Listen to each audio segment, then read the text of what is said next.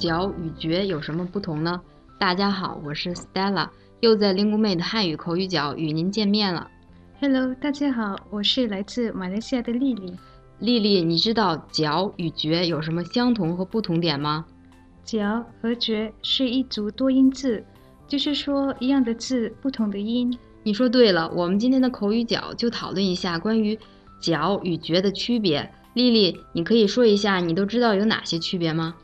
哎呀，我只知道角表示角落，而角表示角色。你说对吗？我刚学习汉语的时候也常常念错这两个词，真让我糊涂。你说的挺对的。那你知道角和角跟什么词搭配呢？角有牛角、羊角、角落等等，角呢有角色、名角等等。嗯，不错。那你可以用角和角来造个句子吗？我把雨伞放在教室的一个角落。角呢，就可以说我很喜欢杨幂在《宫》这个电视剧里面的角色。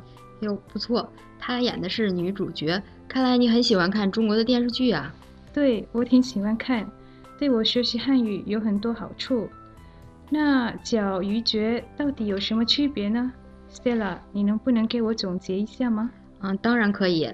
角表示头上长出坚硬的东西，像你刚才说的呀，牛角、羊角等等。